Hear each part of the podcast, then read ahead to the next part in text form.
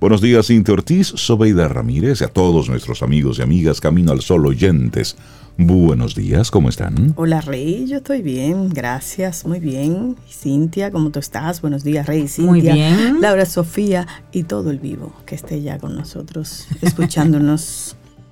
Y, hasta el no vivo. Y hasta el no vivo, porque uno Que esté en el éter por ahí conectando con nuestras ondas. buenos días, Rey Sobe. Buenos días a ti, Camino al Sol oyente. Feliz miércoles. Miércoles 24 de agosto. Eso, mitad de semana. Este mes se fue como muy rápido. Es que julio duró siete semanas. sí, porque julio fue largo. Cierto, y además en, un, rápido. en un mes de agosto donde los padres deben enfrentarse con el tema de los útiles escolares y todo eso que está por las nubes. Cada año es un poco más, un poco más, un poco más. Bueno, pues sí, los padres te aseguro que están locos porque se acabe agosto que salga todo esto y que ya los chicos estén listos ya para enfrentar el nuevo año escolar. Es un dinero, es una inversión que tienen que hacer los padres. Sí, sí, sí. Yo recuerdo que antes la persona pagaba en el colegio la inscripción y se pagaba la mensualidad. Pero ahora como que el modelo ha cambiado un poquito porque la gente paga una inscripción y paga una anualidad. O sea, sí.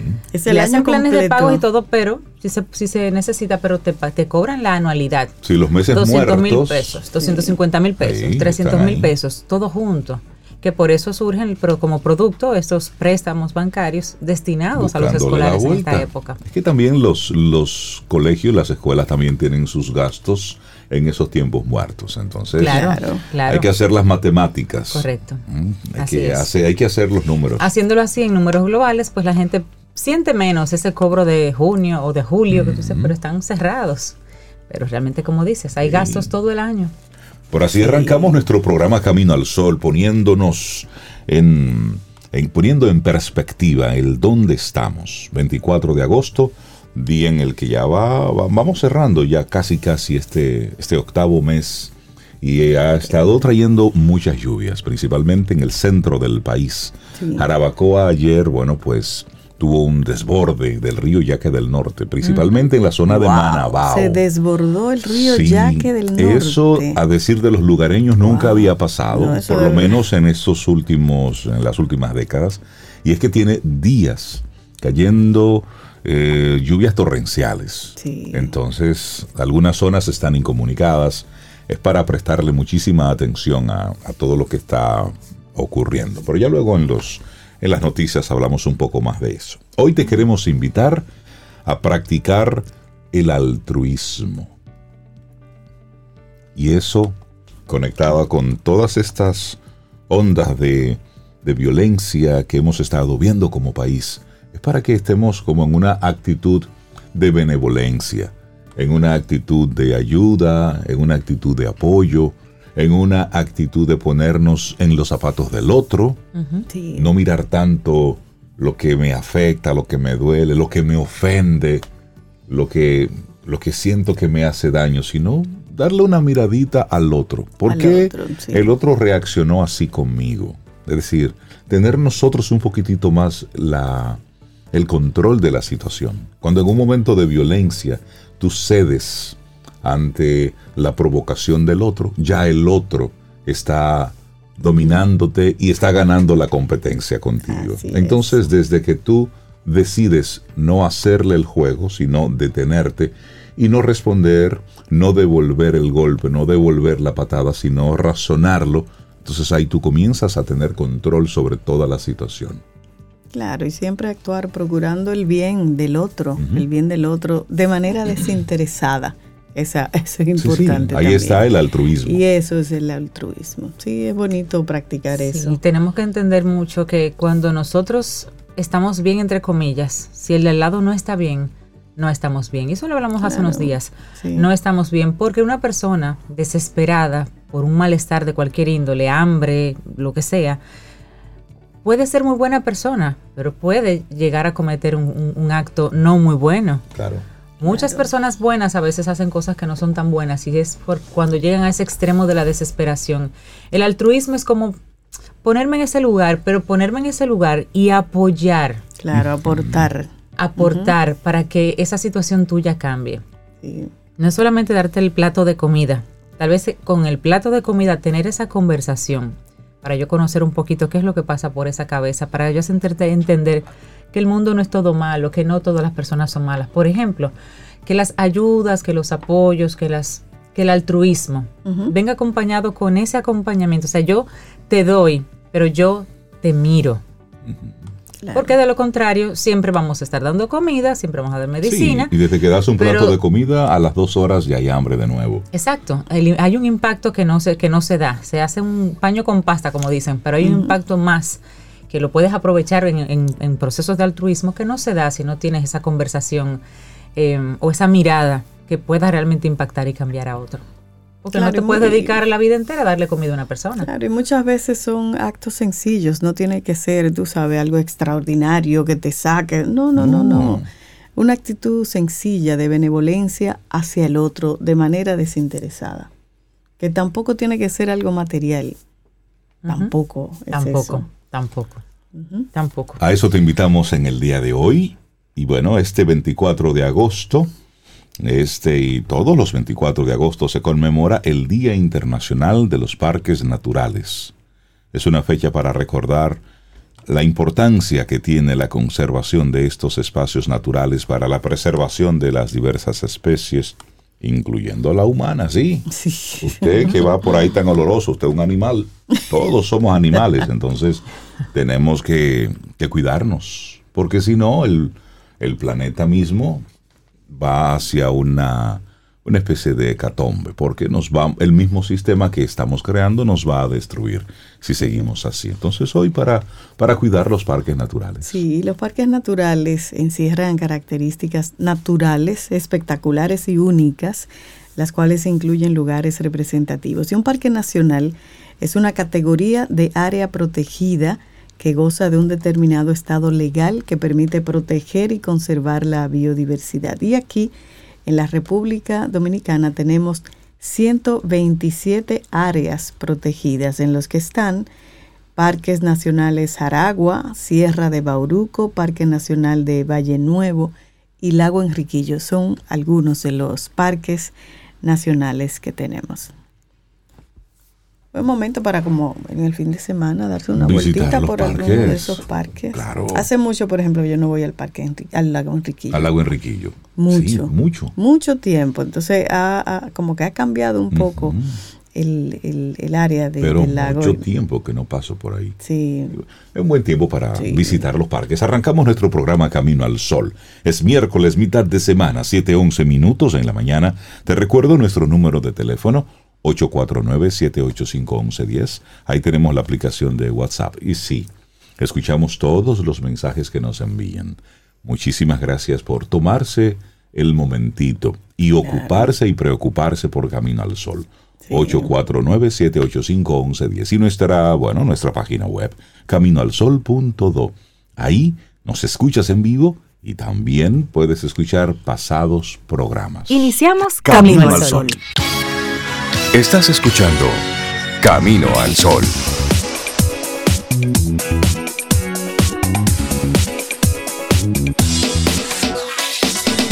Laboratorio Patria Rivas presenta En Camino al Sol, la reflexión del día.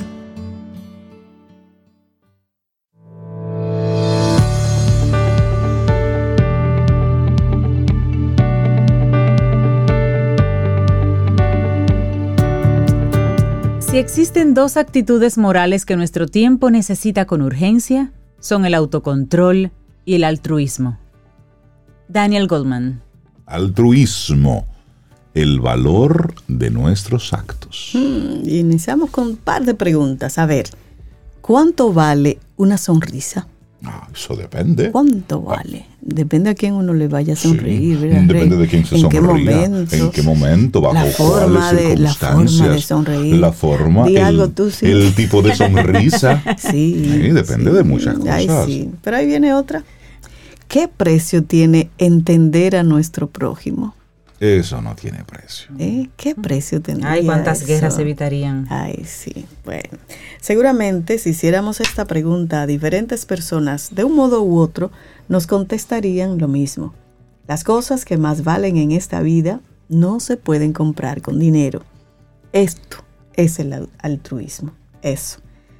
Cuando estás en uno de los peores momentos de tu vida y alguien te tiende una mano amiga, cuando dejas de creer en el ser humano y de forma inesperada alguien te ayuda a recoger la bolsa que se te cayó en mitad de la calle, cuando vemos en televisión que una persona, además sin recursos, entregó a la policía una cartera que encontró en la calle con mucho dinero sorpresa para su propietario, o cuando un joven te cede su asiento en un autobús público. Eso también es altruismo. Entonces ahí entiendes que esas acciones de altruismo, por pequeñas que sean algunas de ellas, hacen que el ser humano merezca la pena. Y que cuando tenemos el día tonto y pensamos que solo existen malas personas, nos damos cuenta de que no es así. Lo que ocurre es que siempre lo malo hace mucho ruido. Y una, una frase de Rafael Barret descubrir la energía interior y entregarla para renovar el mundo. He aquí el altruismo. Uy, qué bonito, qué bonito. Pero hablemos de practicar el altruismo. Cuando practicamos el altruismo, hacemos de la vida y de la sociedad un mundo mejor. Y lo mejor de todo es que está al alcance de todos nosotros, porque practicar el altruismo, ponernos en la piel del otro, es decir, ser empáticos, no cuesta nada solo la voluntad del que lo hace. El altruismo y la empatía conllevan grandes beneficios, y aunque creamos que solo es cosa de humanos, lo cierto es que los animales son los primeros en hacerlo. Por eso la frase de la naturaleza es sabia, y eso podríamos aplicarla también en el altruismo. Puede haber algo más bonito que ver cómo ciertos macacos acicalan a los ciervos y le ofrecen comida, o cómo un niño autista puede llegar a hablar por primera vez en su vida gracias a haber estado en contacto con animales. Todo esto se lo debemos a lo que los expertos llaman neuronas espejo. Son las neuronas capaces de emular lo que les pasa a otros, de ponernos en su lugar. Eso es hermoso. Y es que cada uno de nosotros lleva un héroe dentro. Y solo hay que sacarlo de vez en cuando sin esperar nada a cambio porque el altruismo genera altruismo, porque las personas más empáticas al final consiguen tener más amigos y más éxito en lo personal y en lo laboral. Eso sí, el auténtico altruista lo hace sin ningún interés y a cambio de nada. Y eso también se nota. Eso no se publica. Ahí no se, mata, no, no se manda una nota de prensa. Bueno, dos curiosidades que a lo mejor no sabías. ¿Sabías que leer y sobre todo literatura de ficción nos hace más empáticos? Pues sí. Mm. El hecho de tenernos que poner en el papel de distintos personajes desarrolla en nosotros la empatía. Sí, ¿y sabías que el bostezo también es un síntoma de empatizar con los demás? Si bostezamos y contagiamos nuestro bostezo, estamos siendo empáticos. y una última cuestión, Cintia. ¿Y los políticos? No, la pregunta, ¿y los políticos practican la empatía entre ellos? Pues en teoría, precisamente en esto consiste su trabajo, en ponerse en la piel de los demás, del ciudadano en este caso, y entender cuáles son sus necesidades y actuar en consecuencia. Sí, en teoría es así. Y eso es, esa es la belleza de la política. Así es. una política bien llevada, realmente. Pero bueno, lo cierto es que cuando Ellos vemos... entiende la necesidad del otro y sacian su propia... Y se aprovecha. Es un poco triste. Pero es la política bien llevada. Estamos hablando de la bien llevada, exactamente. Tranquilo, Rey, tranquilo. Lo cierto es que cuando vemos desahucios en la tele, gente que quiere trabajar y no consigue trabajo, jóvenes que tienen que emigrar en busca de un mejor futuro, los ciudadanos de a pie, nos preguntamos, los ciudadanos normales, ¿dónde está la empatía que se supone que deben tener los políticos? Lamentablemente a veces en esa área, ¿verdad? El poder ciega. Aún así, no por ello nosotros tenemos que olvidarnos de ser empáticos y altruistas. Dejemos esa parte de la política a un lado, claro. pero busquemos y pensemos en el altruismo. Pensemos en cómo podemos aportar ese granito de arena. Y terminamos con algunas preguntas sobre ah, sí. ¿Ya practicas tú el altruismo? ¿Hay personas a tu alrededor que puedes considerar que son altruistas? sobre todo personas que te inspiren a ser altruista, a ti también. Qué hermoso. Bueno, el altruismo. La reflexión de nuestro día de hoy. Altruismo, el valor de nuestros actos. Un escrito de Sofía Alcauza Hidalgo. Y lo compartimos aquí hoy en Camino al Sol. Laboratorio Patria Rivas presentó En Camino al Sol. La reflexión del día.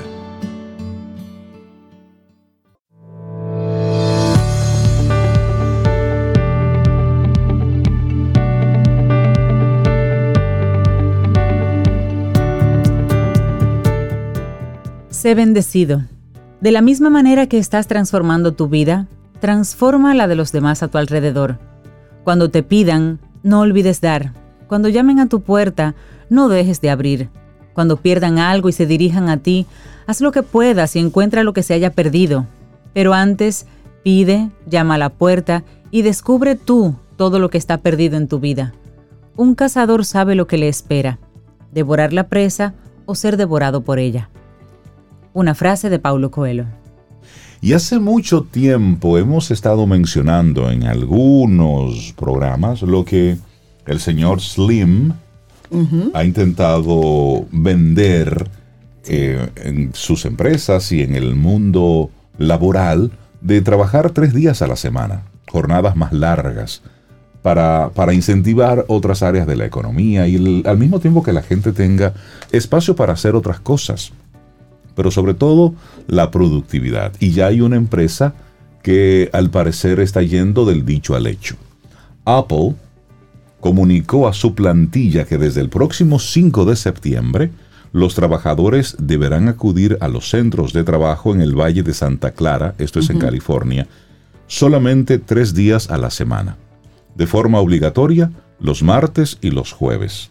Y hay una tercera jornada que cada equipo de trabajo va a decidir qué día asistirse. El Le lunes, quedan disponible lunes, miércoles, y, viernes. Pero de manera oficial hay que ir a trabajar los martes y los jueves. Solo tres días a la semana. Solo tres días a la semana. Y así inicia Apple con, con esto de Dios mío, déjame ver, ¿qué día yo menos trabajo presencial, de estar ahí.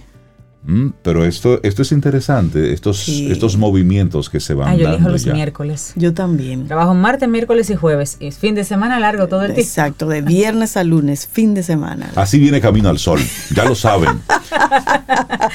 bueno, qué bueno que traes ese tema porque está muy atado y, combina muy bien con algo que está sucediendo también en el mundo laboral general, no en Apple, sino en general. Se llama la renuncia silenciosa. Mm y dice que puede ser buena para los trabajadores y hasta para las empresas también. Y vamos a explicar un poquito de qué se trata. silenciosas, eso suena hasta romántico. Miren, lo que está pasando es que muchas oficinas y aún más en aplicaciones como Zoom, Teams, Slack, tanto empleados como gerentes cuchichean sobre esa gran renuncia.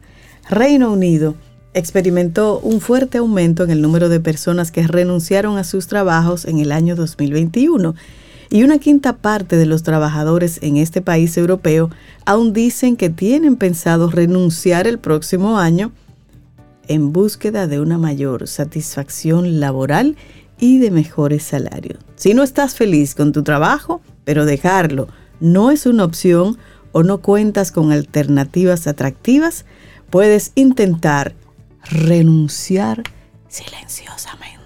¿Cómo es eso? bueno, esta tendencia de simplemente hacer lo mínimo que se espera de uno en su trabajo ha despegado en TikTok y claramente ha causado ruido entre los jóvenes. O sea, la renuncia silente, silenciosa, no es que tú renuncies al trabajo, es que tú vas y haces específicamente y bien Para lo que, se espera de ti y punto. Ahí lo que pasa es que no vamos a trabajar con horas extra, baraja y ese tipo de cosas. Que se elimine todo eso. Renunciar tranquilamente no se trata de evitar hacer tu trabajo. Eso. Se trata de tener una vida significativa fuera de tu trabajo. Como tú cumples y cumples a tiempo, sales y tienes una vida aparte. Bueno, y en los últimos 20 años muchas personas se han sumado a una cultura de exceso de trabajo en todo el mundo en la que el trabajo no remunerado se ha convertido en una parte que se espera que muchos trabajadores lleven a cabo. Ay, ay, ay, cuántas vidas se han perdido, cuántas personas se han enfermado por estar asumiendo una carga de trabajo que sobrepasa su, capacidad espacio, su capacidad. Y, en detrimento a su familia, a su bienestar personal. Recuerden lo que eh, hemos comentado que pasaba en Japón, donde gente literalmente ha muerto en el, asiento en su oficina. Yo recuerdo en muchas ocasiones que a mí me llamaba la atención, pero ¿por qué lo miran mal? Si tu horario es de 9 a 5, teníamos un nombre para ti. Que los cuatreros. No, los, los cinqueños. Los cinqueños. ah, porque cuatro y media, por ejemplo, los cuatreros, los cinqueños. Los cinqueños. Pero ven acá, es de 9 a 5. Ah, y eso era muy mal visto. Mal visto. Yo decía, pero, pero ¿por qué? No debería ser. De hecho, eras una persona de poco fiar. Sí. Pero, oye esto, después de múltiples recesiones de una pandemia global, los millennials, la generación Z en particular, suelen no tener las mismas oportunidades laborales y de seguridad financiera que tuvieron sus padres. Muchos jóvenes en trabajos profesionales que esperaban una progresión relativamente sencilla en la vida, se han enfrentado a contratos precarios, incertidumbre laboral e intentos fracasados de comprar una vivienda. Inclusive hay quienes constantemente dedican horas extra y van más allá en el trabajo para tratar de asegurar promociones y alguna bonificación, pero aún así encuentran complicaciones. Entonces, quizás en respuesta a esta decepción, un estudio reciente de Deloitte descubrió que los jóvenes buscan cada vez más flexibilidad y propósito en su trabajo, además de equilibrio y satisfacción en sus vidas. Muchos jóvenes profesionales ahora rechazan ese estilo de vida de vivir para trabajar, que fue tan valorado eh, y admirado la, la generación de nuestro país y todavía la de nosotros. Ah, entonces, trabajar a una capacidad mínima puede parecer extraño, pero tú y tu empleador no deben temerle a esa renuncia silenciosa. De hecho, podría ser bueno para ambos. Y ahora te explicamos cómo puede ser beneficioso. Claro, primero podría ser bueno para la salud mental. Diversos estudios han concluido que el equilibrio entre el trabajo y la vida están conectados a la salud mental en una variedad de trabajos. Y una encuesta del 2021 en la que se entrevistaron a 2.017 trabajadores de Reino Unido y que fue realizada por Glassdoor, un sitio web que analiza empleadores, encontró que más de la mitad de los entrevistados sentía que le faltaba equilibrio entre el trabajo y la vida personal. Renunciar en silencio tiene como objetivo restablecer ese equilibrio en situaciones donde el trabajo ha tomado tiempo de la vida personal. También puede ayudar a separar tu autoestima personal de tu trabajo, cuando todo lo que haces es trabajar, es difícil no enfocar tu sentido de valor en él. Los fracasos percibidos en el trabajo, como no obtener el, ascenso que querías o que no te reconozcan tus logros, puede internalizarse como fracasos personales. Y esto puede aumentar la ansiedad y hacer que te preocupes por cómo mejorar tu rendimiento. Y a menudo las personas responden trabajando más, lo que entonces exacerba aún más el círculo vicioso del exceso de trabajo y baja autoestima. Así, bueno, y es que los, los peligros de la fatiga están ahí. Cuando se trabaja de más, en el peor de los casos, una persona puede terminar en fatiga. En el año 2019, la Organización Mundial de la Salud reconoció oficialmente la fatiga como un fenómeno ocupacional caracterizado por sentimientos de agotamiento, cinismo, distanciamiento mental del trabajo y obviamente bajo rendimiento. La fatiga es un riesgo significativo cuando se trabaja en exceso y puede tener impactos a largo plazo en la salud física, en la salud emocional y en la salud mental. La fatiga es difícil y costosa, tanto para las personas como para los empleadores. Muchas personas con fatiga terminan ausentándose del trabajo o trabajando a una capacidad inferior a la media o a lo que puede hacer en plena capacidad.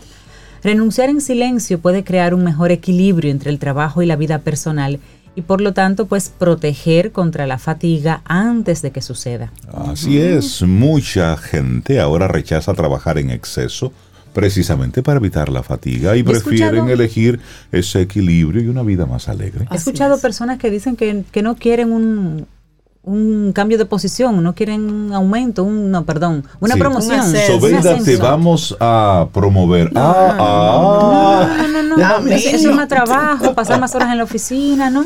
Y no quieren. Y antes eso se veía como una persona que se estaba auto boicoteando, que no quería tener más éxito, que no se quería desarrollar y no. No necesariamente. No necesariamente. Pero también hablemos de cómo esto mejora las relaciones en el trabajo. Las investigaciones muestran que los empleados más felices son más productivos y comprometidos. Esto incluso puede mitigar el hecho de sentirse distraído o no querer estar presente. Cuando las personas se sienten felices, es más probable que sean más amigables, que sean más abiertas y que fomenten amistades en el lugar de trabajo. Muchas personas han asegurado que toman en cuenta esto al estimar cuánto disfrutan su trabajo.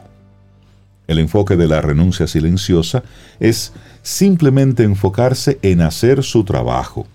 También elimina el impacto negativo de sentirse constantemente en competencia con los colegas.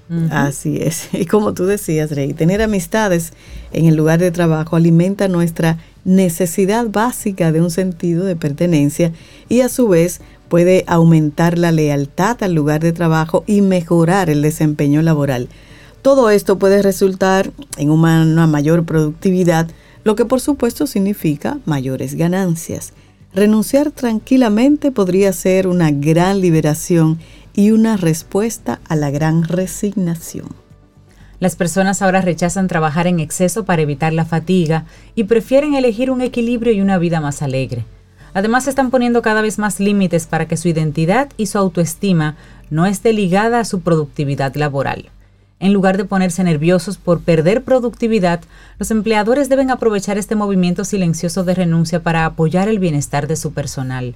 Fomentar un mejor equilibrio entre el trabajo y la vida les mostrará a los trabajadores que son valorados y esto va a generar, para el empleador, un mayor compromiso, mayor productividad y mayor lealtad. Y ahí pues todos ganan. Y todos somos felices. Y todos somos más felices. interesante eso. La renuncia silenciosa. Es decir, si Camino al Sol es de 7 a 9, es 17 a 9. Chévere. Y lo hacemos, con lo hacemos bien, lo hacemos bien. Lo, lo importante es, y ojo, importante, es que usted sea productivo en su trabajo. O sea, esta renuncia silenciosa no implica que usted se esté echando fresco, que le estén pagando y usted ganando no, su no, no, no, no, usted compromiso con la empresa. Es hacer lo que tienes que hacer. Y hacerlo bien. En el momento en que debes hacerlo. Evitar procrastinar. Es eso. Exactamente. Hacer lo que tienes que hacer. Ya a las 5 de la tarde, si hasta esa hora era tu horario, bueno, pues ya listo, sigue la vida. Claro, claro. Y tener ese, ese, ese balance. Ten un buen día, un buen despertar. Hola. Esto es Camino al Sol. Camino al Sol.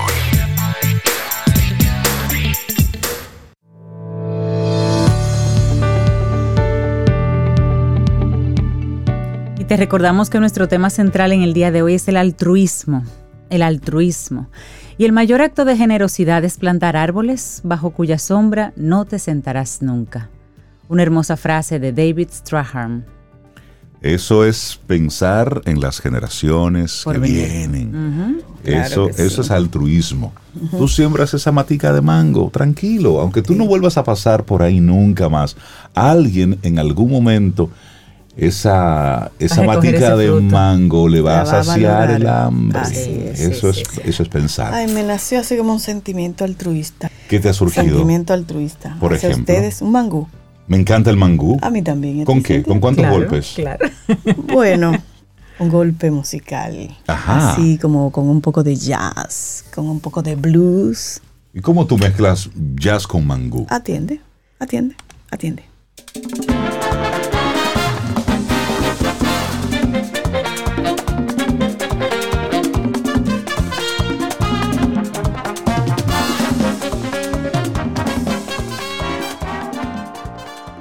Por eso está bueno. Pero varios golpes que tiene, ¿viste? Pero eso es un mangú con los, con los tres golpes. y bueno, en la trompeta Ernesto Núñez, y esto se llama el blues del mangú. Ernesto es. Eso me encanta. Trompetista, es de la hermana República de Costa Rica, pero ya lo tenemos totalmente aplatanado. Bueno, míralo ahí con mangú. Ernesto, un trompetista que, bueno, ya él firmó por la bandera dominicana. Así es. Eh, pero como eh, trompetista en el campo clásico ha trabajado con Andrea Bocelli, Plácido Domingo, Los Angeles Philharmonic, la Orquesta Sinfónica de Guatemala, la Orquesta Filarmónica de Guatemala.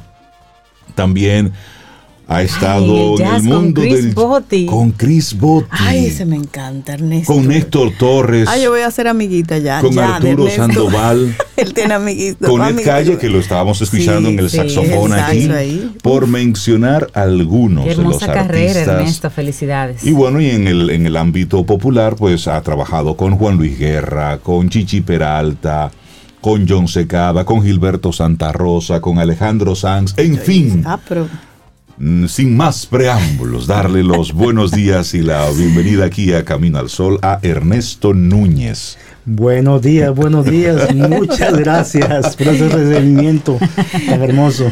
No, gracias, a ti por ese mangú que- con que abrimos. Óyeme, qué, gusto encantó, sí. tenerte y conocerte. Sí. Los, los artistas, los músicos de jazz que Sobe, Mm. Cintia y yo aquí siempre admiramos, reconocemos y los disfrutamos aquí en el programa, pero tenerte sentado aquí es una Sí. gran cosa para nosotros. Así es. Gracias. ¿Cómo surge Ernesto Núñez, el trompetista? ¿Cuáles son tus inicios en la música? Bueno, yo empecé a la edad de 8 años. Eh, simplemente un día me desperté y le dije a mi mamá, yo quiero ser trompetista. Yo no tenía ni idea que lo, Sí, no tenía lo nada. que significaba eso. Ajá. Obviamente nadie me hizo caso en la- en la- Pero en mi, en mi pueblo, en San José, yo vengo de San José, en mi pueblo se llama Guadalupe, había una bandita municipal y pues ah, no sé quién alguien me dijo, mira, hay una banda y, y un día fui a un ensayo a ver y le dije al director que yo quería tocar trompeta. Ese mismo día él me dijo, mira, eh, te voy a dar clases, tienes que venir los martes, los miércoles, te voy a dar clases de trompeta y aquí hay una trompeta para que tú uses. Y así fue que empecé. ¿Y tú habías visto la trompeta antes de decirle a tu mamá que tú querías ser trompetista? La había visto, pero nunca la había, nunca la había prestado como una atención. Fue algo de un día para otro. Me Oye, levanté. a los, a los ocho años tú no tienes Sí. fuerza para, para poder Respirar sacar y- algún sonido. No, de esa fuerza sí. pero, pero fue una idea, como te digo, nadie me hizo caso, porque tú sabes que a esa edad uno normalmente quiere Sí. una cosa, al día, Sí, sí. al día siguiente quiere y otra cosa. Pero desde, esa, desde los ocho años, ya tengo 45, estoy con mi trompeta. Y esa primera vez que ese señor de esa bandita te entregó la trompeta y tú la soplaste, ¿qué sentiste? ¿Cómo, cómo fue esa experiencia? Fue muy interesante porque lo primero que hice fue, me dijo, mira, tienes que poner la boca así, tienes que poner la mano así, los dedos acá, y soplas. Y ya. Y me sonó. Sonó. Me sonó. Entonces, eh, eh, recuerdo que esa bandita tocaba todas las procesiones de Semana Santa. Ok. Eso es, en Costa Rica es muy tradicional, que hay una banda que va acompañando las procesiones. Y tenía apenas como un mes de estar aprendiendo y el Señor me dijo, ¿tú quieres tocar en las procesiones? Ah, oh. Y a- Ay, y, a, ay. y a mí ni me, ni me sonaba bien. Me, me dice, mira, estas son todas las posiciones y esto así. Y me fue enseñando la música. Y esa fue mi primera experiencia con un mes, un mes y medio de, de tocar trompeta. Y pues hasta el día de hoy eh, he seguido pues aprendiendo. Es un instrumento que nunca deja de aprender. Siempre tienes eh, eh, cosas nuevas. Y entre más tiempo pasa te das cuenta que menos sabes y que tienes Wow. más que aprender. Wow. En, y en esa misma línea, Ernesto, una cosa es tener el deseo de niño de tocar un instrumento, de pertenecer a una banda, pero luego viene la adolescencia, esa primera juventud. ¿Cuándo decides ya de manera formal ser músico, trompetista y dedicarte a esto ya como carrera? Mira, cuando yo inicié, realmente fue algo que, que- que me tocó y me dediqué de lleno al instrumento. Para ti no hubo man- más no, nada. No hubo ni juegos de niño, no hubo salidas, no hubo nada. Simplemente Wow. era la trompeta. Era un enfermo de la trompeta. Tú dormías con ella. Sí, sí, sí. Yo me levantaba todos los días. eh, eh, de hecho, en, el- en- en la escuela, me acuerdo que también había una banda, una banda de, allá se usa mucho la banda de guerra, que son de tambores, Ok. trompetas y eso. Y el profesor me, también, me, yo tocaba el, el himno Ujú. eh, en los actos especiales con la trompeta. Entonces, siempre fue como una, como algo que llenó completamente mi vida. La música vino a llenar com- completamente y fue muy bonito, ha sido un, un paseo muy bonito, realmente. La música me ha dado muchísimo. Pero no es lo mismo estar con ese señor que te da esa opor- oportunidad en esa primera trompetita. Ven y míralo, pon la manito así, la boquita así, sopla. ¿Cómo tú pasas entonces si dices, mira, sí me gusta, me voy a la formación eh, formal, o, como dicen, saliste de tu pueblo a otro, a otro lugar, ¿Cómo, ¿cómo te formas ya? Y, si recibiste en ese momento entonces el apoyo de tu familia, o todavía era como, ahí está Ernesto tocando ahí atrás. Con esa bulla. Tu familia dice, no, pero parece que va en serio y comienzan a apoyarte. Mira, eh, hay una persona que tuvo mucho que ver con mi carrera, más o menos a los 11 años, 12 años. Eh, el hermano de mi padrastro es un compositor muy famoso en Costa Rica. Compositor de música clásica, pianista. Y se llama Benjamín Gutiérrez, que es uno de los músicos más importantes eh, de música clásica de, Latinoamérica. Y él, él me, llamó y me dijo, mira, yo quiero que vengas a mi casa y quiero, quiero tocar algo contigo. Ok. Y me acuerdo que llegué a su casa en un piano de cola y me puso un concierto, el concierto de Hummel para trompeta que es un concierto muy difícil. Me dijo, quiero que toquemos acá. Y conforme iba tocando, él me miraba. Me decía, me decía, pues tú tienes mucho talento, tú tienes mucho talento. Él en ese tiempo él era director de la Escuela de Música de la Universidad de Costa Rica. Entonces, yo teniendo 12, 12 años, 13 años, él me metió a todas las clases mm. que, estaban los, o sea, como oyente. Perfecto. que estaban todos los, los adultos y, él siempre apoyó muchísimo mi carrera. Yo tuve una formación clásica. Después entré a la, Orquesta Sinfónica Juvenil. En Costa Rica hay un programa muy, muy bonito que se llama eh, eh, la, Orquesta, la Orquesta Sinfónica Juvenil, que es el que te da eh, a, todos los muchachos que vienen de los pueblos, que vienen... Esa estructura, esa formación. Hay, hay una formación muy buena. Entonces, gané, la, gané una audición, te hacen audiciones y entré a estudiar ahí. Ahí fue que empecé toda mi carrera. Eh, como te digo, era clásica totalmente. Clásica. Después, como a los 14 años, hay un trompetista muy famoso que tiene de música popular en Costa Rica. Se llama Periquín, le dicen Periquín. Víctor Hugo Rocal, que es compositor y, trompetista. Ya tenía un, grupo de, un grupo bailable, una sonora. La sonora es una formación que utiliza tres trompetas nada más, como metales. Y toca mucho boleros, cumbia en Costa Rica es muy, muy conocido. Y entonces estaba yo una vez ahí en la universidad y él pasó por ahí, entonces me quedó viendo. En Costa Rica los niños dicen carajillos. Y me dice, va acá, carajillo. ¿Usted quiere tocar conmigo en, mi grupo? Uy. Wow. Eh, y yo dije, bueno, tengo que pedirle permiso a mi mamá.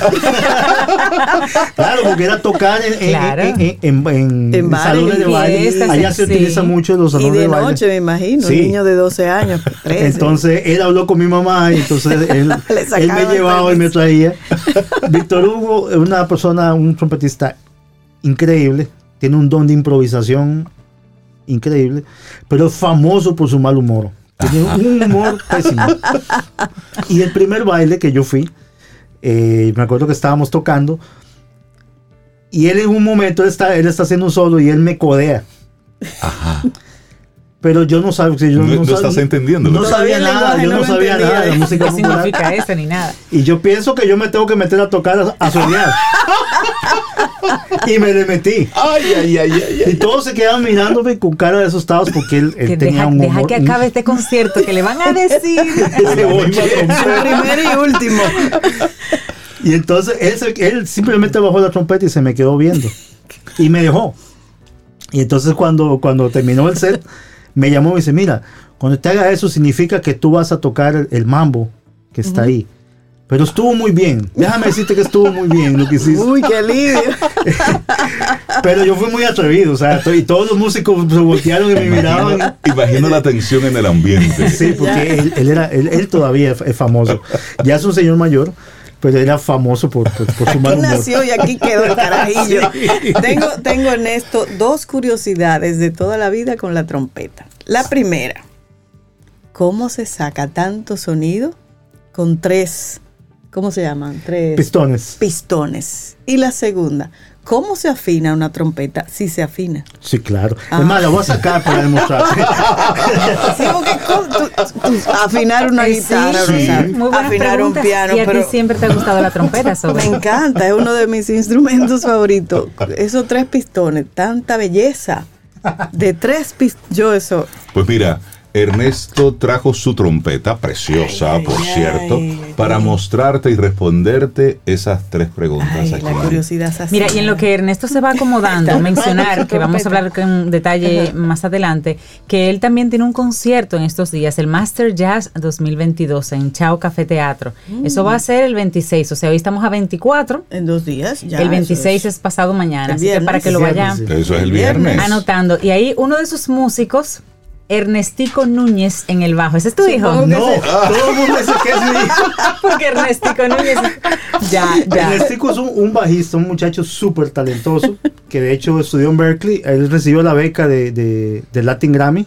Ah, qué bien. Eh, pero por cosas de la vida se llama igual que yo. Entonces, es, muy, es muy frecuente que nos confundan. Pero claro. O que me le manden mensajes a él, a mi teléfono o, a, o, viceversa. tu papá que...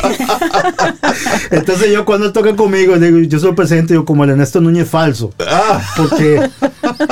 No, no, no, el, el relevo más adelante. Sí, sí. Vamos a escuchar. Bien, pues entonces Vamos a responder esas, esas dos preguntas de sobre. ¿Cómo se afina una trompeta? Bueno, mira, la trompeta tiene eh, una serie de, bombas. Esta es la bomba principal. Bueno, lamentablemente no la pueden ver.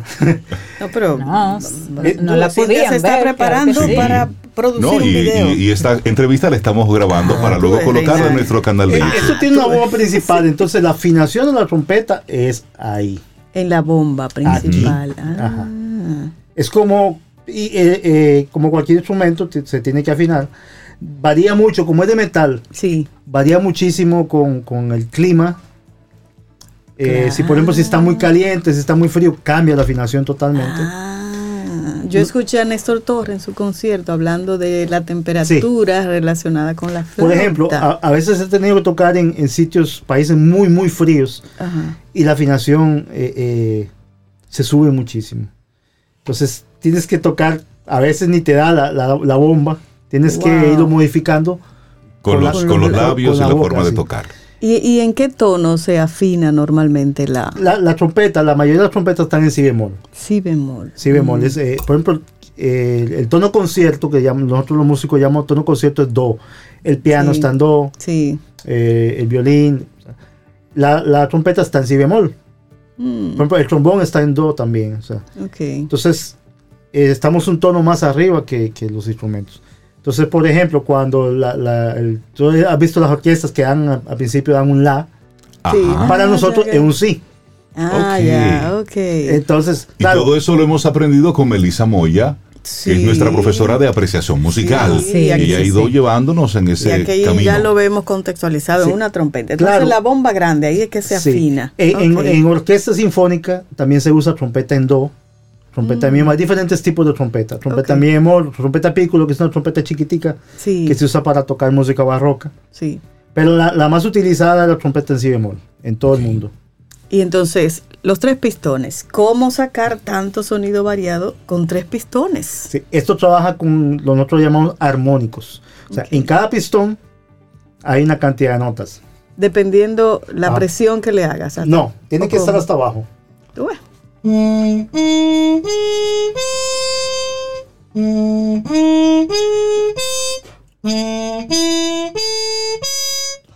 las combinaciones que hay, ¿verdad?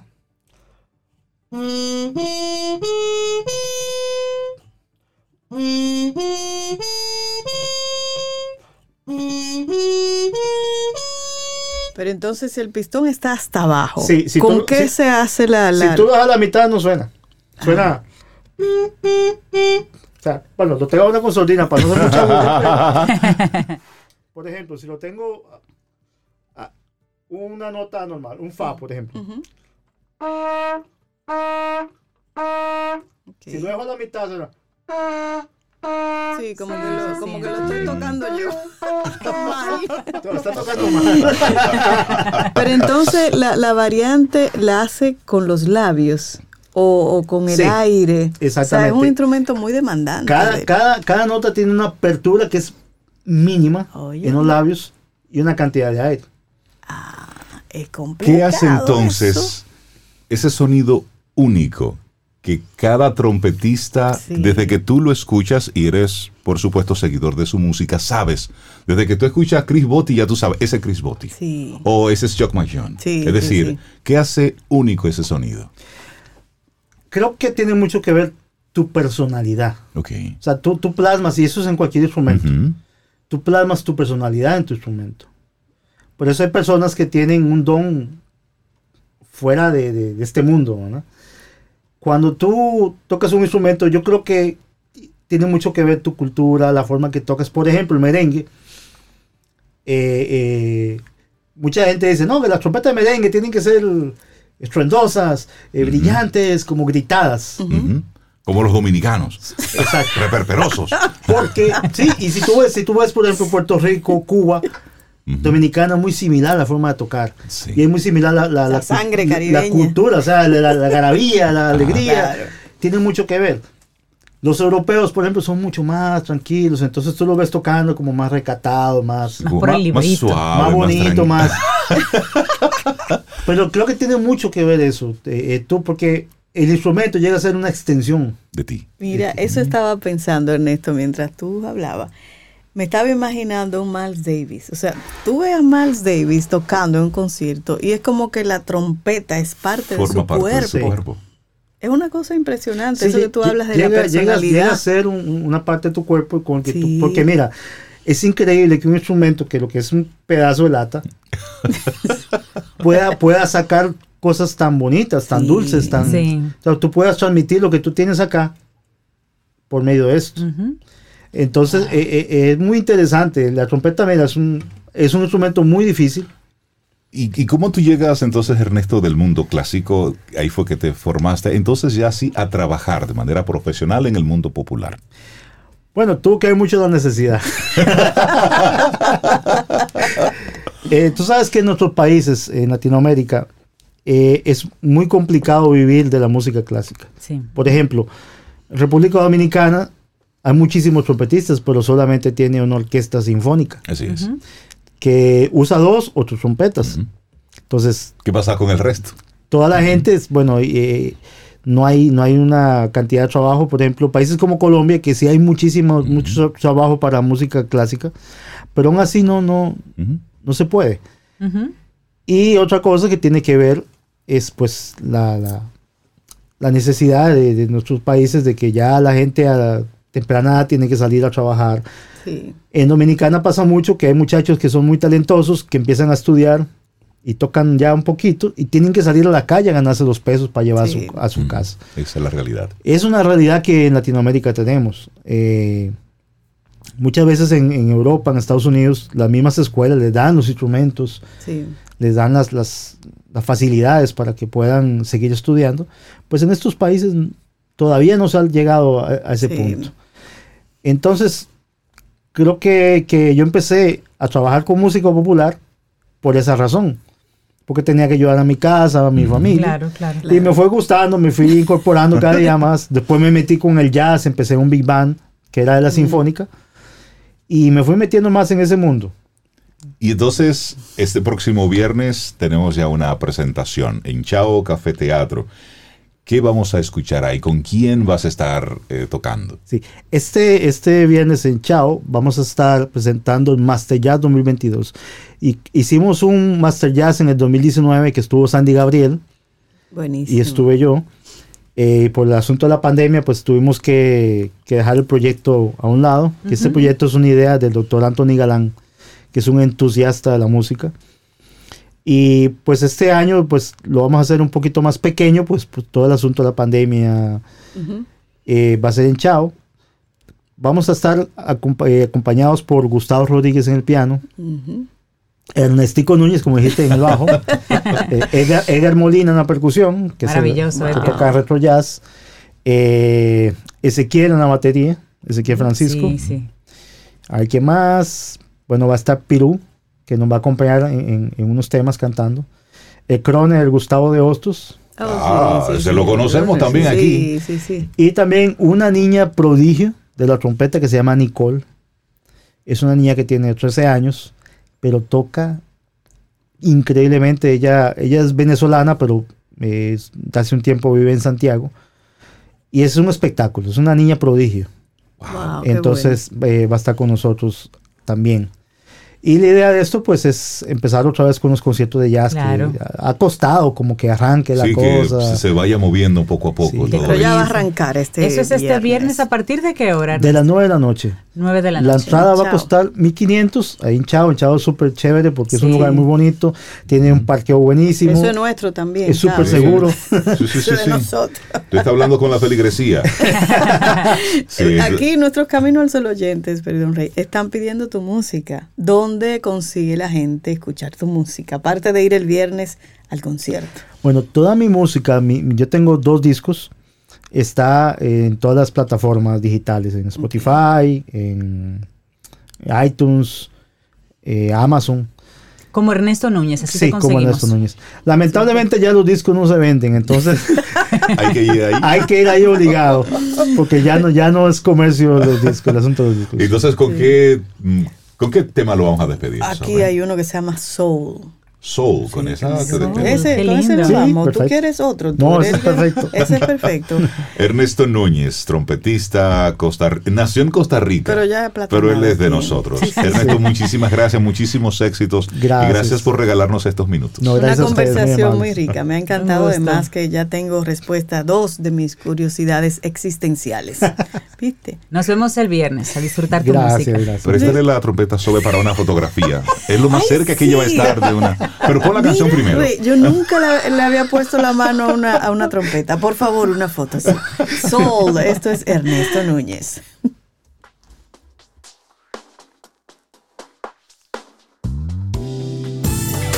Ten un buen día, un buen despertar.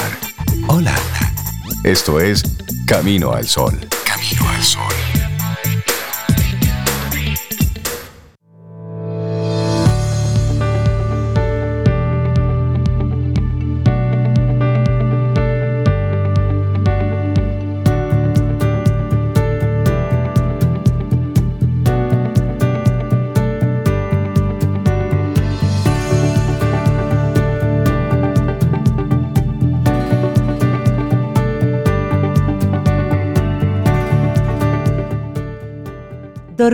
Soñaba que la vida era alegría. Desperté y vi que la vida era servicio. Serví y vi que el servicio era alegría. Una frase de Rabindranath Tagore.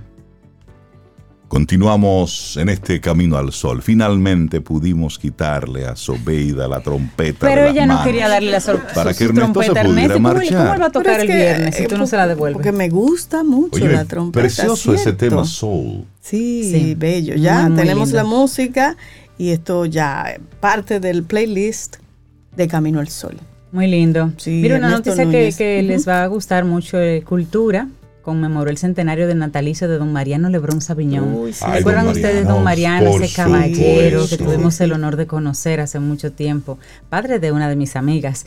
El emotivo acto que con el título Homenaje a una vida entre palabras fue celebrado en la Casa de las Academias y estuvo encabezado por la ministra de Cultura, Milagros Hermán, quien destacó los aportes de Sabiñón, de don Mariano Lebrón Sabiñón, a la cultura dominicana.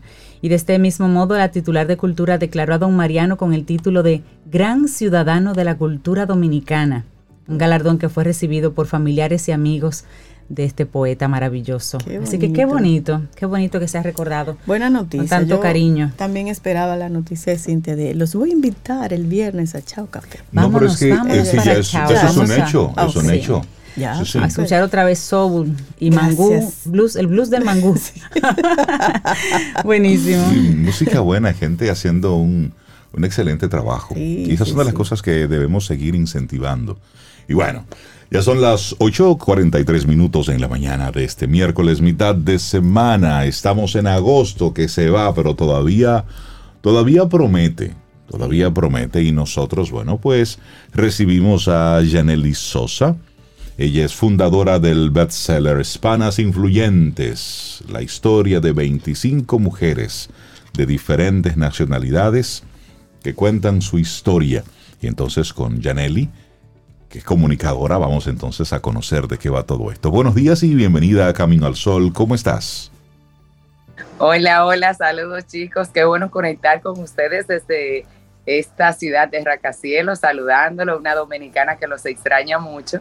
Y Reinaldo, qué gusto saber de ti y qué bueno eh, conectar con tu espacio y tu programa. Estoy tan emocionada. Qué bueno.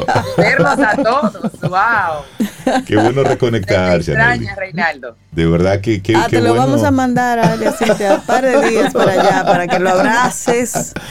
Qué bueno reconectar, qué bueno reconectar contigo, Janely, y ver que estás involucrada en, en todo esto. Hablemos de Hispanas Influyentes. ¿Cómo surge este proyecto? Hispanas Influyentes era un proyecto que tenía guardadito y la pandemia creo que a mí, al igual que mucho, nos sacudió y nos dijo que este era el tiempo porque no sabíamos si íbamos a tener un mañana seguro. Y vino ese proyecto gracias a Luz María Doria, la productora de Despierta América, que a raíz de eso también nos motivó, la escuchamos y por eso es bueno este tipo de programas, ¿saben chicos? Y conectarnos. A veces podemos escuchar una frase que nos levanta. Y Luz María Doria lo hizo con el arte de no quedarte con las ganas. Estaban hablando de su libro. Y yo dije, mira, ¿por qué no? ¿Por qué no hacerlo ahora? Y me fui un poquito más ambiciosa. Dije, quiero que ella escriba también el prólogo de nuestro libro Hispanas Influyentes. Y lo hizo. Y, y dije, bueno, vamos a darle con todo vamos a poner esta imaginación eh, y estos sueños a, ponerle acción y nació Hispanas Influyentes, eh, que es un proyecto que busca destacar lo que están haciendo las mujeres hispanas a nivel mundial, no solamente en Estados Unidos. Eh, tenemos chicas que están en Europa, específicamente en París, Gaby Guzmán, una Navy Tolentino en España. Tenemos a Alex Sandoval, que es colombiana. Tenemos eh, chicas también en Cuba, en Bolivia, Puerto Rico, Venezuela, eh, República Dominicana, nuestra querida Emily Valdera, que fue la única representante del proyecto en República Dominicana. O sea, es un proyecto que, de verdad busca transformar la vida de los lectores eh, y dándole herramientas puntuales para transformar su vida, al igual que lo hicieron estas mujeres, viendo los tropiezos y viendo también esas partes fuertes que nosotras tenemos como mujeres. Janely, hay muchísimas mujeres, me imagino que fue muy difícil para ti seleccionar 25. ¿Cuáles fueron esos criterios que te llevaron a, bueno, estas son? Mira, yo creo que eh, tenía una lista de más de 75 mujeres para elegir 25. Eh, yo creo que más que yo fue una decisión de Papá Dios eh, que cada una estuvieran ahí. Yo le decía, Dios mío, este proyecto es tuyo, tú eres la cabeza, tú me dirás quién es y yo me empecinaba muchas veces en elegir una, no, que es esa. Y papá Dios volvía y volvía, no, no es esa, y me ponía la otra. Y yo ahí ya me dije, no, papá Dios, suelto el proyecto, es tuyo. Y así llegaron las chicas, la mayoría de ellas ya yo la conocía, y buscando específicamente mujeres que hayan transformado su entorno, que hayan podido lograr eh, no solamente a nivel de redes sociales y muchos seguidores, sino que hayan influenciado a su familia. Y la mayoría de las chicas yo la conozco por los años de experiencia que ya tengo en los medios de comunicación, ya sea a través de entrevistas, eventos políticos, maestría de ceremonia o simple y llanamente mujeres que, yo veía en las redes sociales como Navy, que a través de Celina Toribio fue que la conocí. Y yo dije, estas chicas tienen algo especial, que cuando tú hablas con ellas, tú sabes que son mujeres que han, que han tenido un propósito divino de Dios en sus vidas. Y eso para mí es muy importante. Eh, yo creo que cada una de ellas eh, no solamente, como te decía, ha transformado eh, porque son, tiene muchos seguidores, sino porque eh, cuando eres hispano influyente o cuando eres una persona influyente, simple y llanamente eres una persona que tú has aportado algo. Yo digo que ser influyente es una palabra que ahora las personas la utilizan mucho. relajado mucho. Sí, pero no, cuando nosotros nos vemos eh, que podemos influenciar en los demás de manera positiva o negativa, simple y llanamente con nuestra existencia, valoramos eso, valoramos el que estemos aquí, porque ya sea que hables o no hables, acciones o no acciones, tú estás enviando un mensaje. Pero qué mejor forma de accionar de manera positiva, que es lo que nosotros queremos dar a conocer. En las redes sociales hay muchas cosas con las que yo no me identifico. Claro, y, eso por eso Hispanas Influyentes es algo que yo quiero que el mundo lo sepa. La chica me dice a mí, Yaneli, pero tú haces, hago tantas relaciones públicas, quiero que el mundo sepa, porque no veo en redes sociales una mujer que me identifique a mí eh, mayormente. Veo cosas que no son lo que me identifican a mí, a mi grupo. ¿Y por qué yo no decirle a mi sobrina, estas mujeres sí? esta sí, por favor, sigue esta, sigue este ejemplo, trabajando, esforzada, disciplinada, estudiando, no simple y llanamente por mostrar, eh, por tener seguidores. O sea, tenemos nosotros que aportar a, a las redes sociales cosas que nosotras sí creemos y sí queremos que los demás sigan. No, no descansemos, señores. Claro. Hay mucho allá afuera. Así es. Mira, Yaneli, ¿y bajo qué, en qué formato tú presentas a estas 25 mujeres influyentes? Es decir, ¿el libro explica su biografía o es formato entrevista, pero escrita?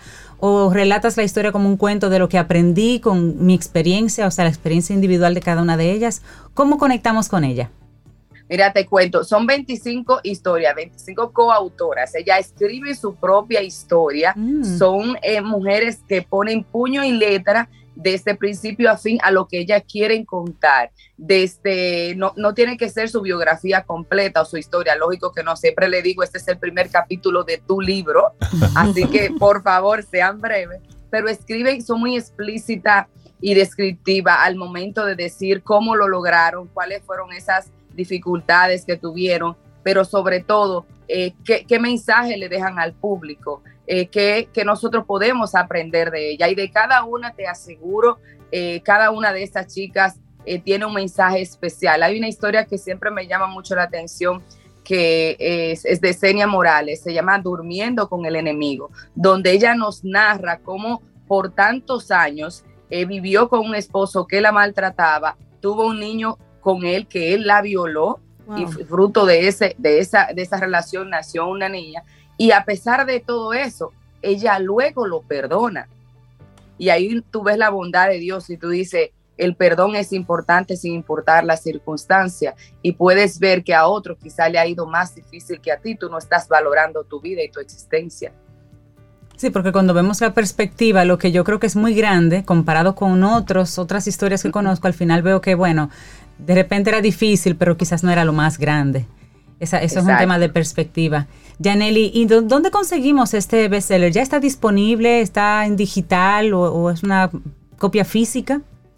Tenemos ambos, tenemos digital y físico en Amazon, pero tenemos la buenísima noticia porque cuando estuvimos en República Dominicana ahora, eh, la semana pasada, que gracias a Dios fue una iniciativa buenísima y muy aceptada por el Ministerio de la Mujer, Mayra Jiménez y nuestro presidente Luis Abinader también por la primera dama Raquel, pues nosotros solicitamos que queríamos que estos libros estuvieran en las librerías, en donde las mujeres necesitadas lo pudieran tener, mujeres abusadas, mujeres que, que estén en algún proceso importante de su vida pudieran adquirirlo y gracias a Dios pues están haciendo las gestiones para que estos libros estén a mano de la masa en República Dominicana, porque una pieza como esta tiene que ser leída. O sea, lo importante es que llegue el mensaje a los barrios, a las mujeres que lo necesitan, al hombre que también lo necesita, porque hombre inteligente que me estás escuchando. Si usted quiere saber de mujeres, tiene que leer este libro. Ahí usted va a tener una cátedra. Janely, en el proceso de realización de todo esto, leíste las historias de 25 mujeres. ¿Cuál es tu, tu aprendizaje? ¿Con qué te quedas de todo esto? Mira, Reinaldo, me quedo con con que cuando Dios tiene un propósito para ti, ni que te quites. Estas mujeres me enseñaron a mí que lo que yo había visto aquí grande, cuando yo tuve un momento en mi vida aquí, luego de estar aquí legalmente a los siete años, eh, tuve una orden de deportación, que es algo que no hablo mucho. Eh, yo tuve una orden de deportación, el mundo se me venía abajo, procesos de salud y diferentes procesos en la vida. Yo dije, Dios mío, gracias, porque tú permitiste que yo viviera esto para yo poder ser ejemplo hoy también de perseverancia, de que tu mano la pasaste sobre mí y, fuiste piadoso. Eh, estas mujeres me enseñaron a mí perseverancia, más perseverancia, el, el, éxito de una persona y su disciplina en cada una de ellas. Y que no, no tienes que sentirte mal toda la vida por lo que te pasó ayer Tú tienes que decir, hoy decido sanar el pasado, hoy decido bendecir mi vida y seguir adelante. No puedo pasármela llorando todo el tiempo. Si usted fue violada, si usted su marido la dejó, si usted es una niña abandonada, si usted no tiene mamá y papá, cualquier circunstancia que a ti te esté pasando, entiende ahora que tú tienes el poder de rediseñar tu vida tú decides, y, especialmente también los que inmigramos, en cualquier parte del mundo, el duelo migratorio que tengas, entiende que lo hiciste por algo, afianza eso, busca el porqué y rediseña tu vida, decide hoy para dónde vas, cómo vas y ponle acción, porque estas mujeres saben de eso, saben lo que es caerse durísimo muchísimas veces, pero no quedarse ahí. Óyeme, qué, qué, gran, qué gran mensaje das y, felicitarte y reconocer este esfuerzo que haces de destacar estas historias. Sobeida decía al principio, es un gran reto eh, elegir cuáles historias, qué, por qué línea enfocarte, porque es mucho donde hay para, para tú elegir. Pero tú tuviste una motivación muy puntual, seguiste un hilo conductor y ahí está ya el resultado de este, de este producto. Desearte muchísimos éxitos con esto de Hispanas Influyentes. Ojalá que sea el primero de, de otros títulos que vengan por ahí para destacar esas historias. En esta ocasión te estás eh, enfocando en personas que están muy activas en medios sociales, que la gente, muchos saben quiénes son, pero también hay otras historias silentes de, muchas protagonistas anónimas que también están ahí. Ojalá que sirva esto también para en algún momento también rescatar esas historias. Yaneli Sosa, la gente que quiera seguirte el rastro, sabemos que eres comunicadora, que estás muy activa, trabajando mucho, pero cómo la gente te sigue y por supuesto conecta contigo para, para tener el libro. Pues les cuento, Reinaldo, que, que, me pueden encontrar en Instagram como Yaneli Sosa TV, también en Facebook, eh, pero también la página de Hispanas Influyentes. Y antes de, de, irme, quiero contarle a nuestros amigos que nos están escuchando y nos están viendo que Hispanas Influyentes segunda edición ya está en camino y que una de ustedes, nuestras eh, lectoras, puede ser parte de la próxima edición. El último capítulo es un capítulo dedicado especialmente a contar tu historia. Y dice, tu historia empieza aquí. Cuéntanosla y mándanosla a través de nuestra página web www.hispanasinfluyentes.com y tú podrías ser una hispana influyente de la segunda edición. Eh, cualquiera de ustedes chicas estaría yo feliz de conocer sus historias y nosotros evaluarla, porque para mí ser influyente no implica tener redes sociales con muchos seguidores, sino el favor que tú le estás dando a tu gente a través de tus acciones y tu amor hacia los demás. Excelente. Yaneli Sosa, muchísimas gracias y felicitarte por Hispanas Influyentes. Un gran abrazo y qué bueno reconectar contigo. Abrazo, igual manera. Qué voz tan bella, Dios mío. Amén, gracias.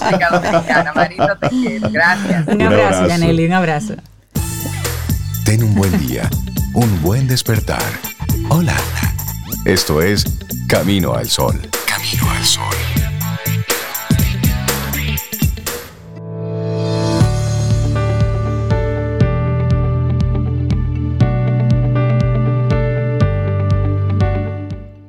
Altruismo ha sido nuestro tema central.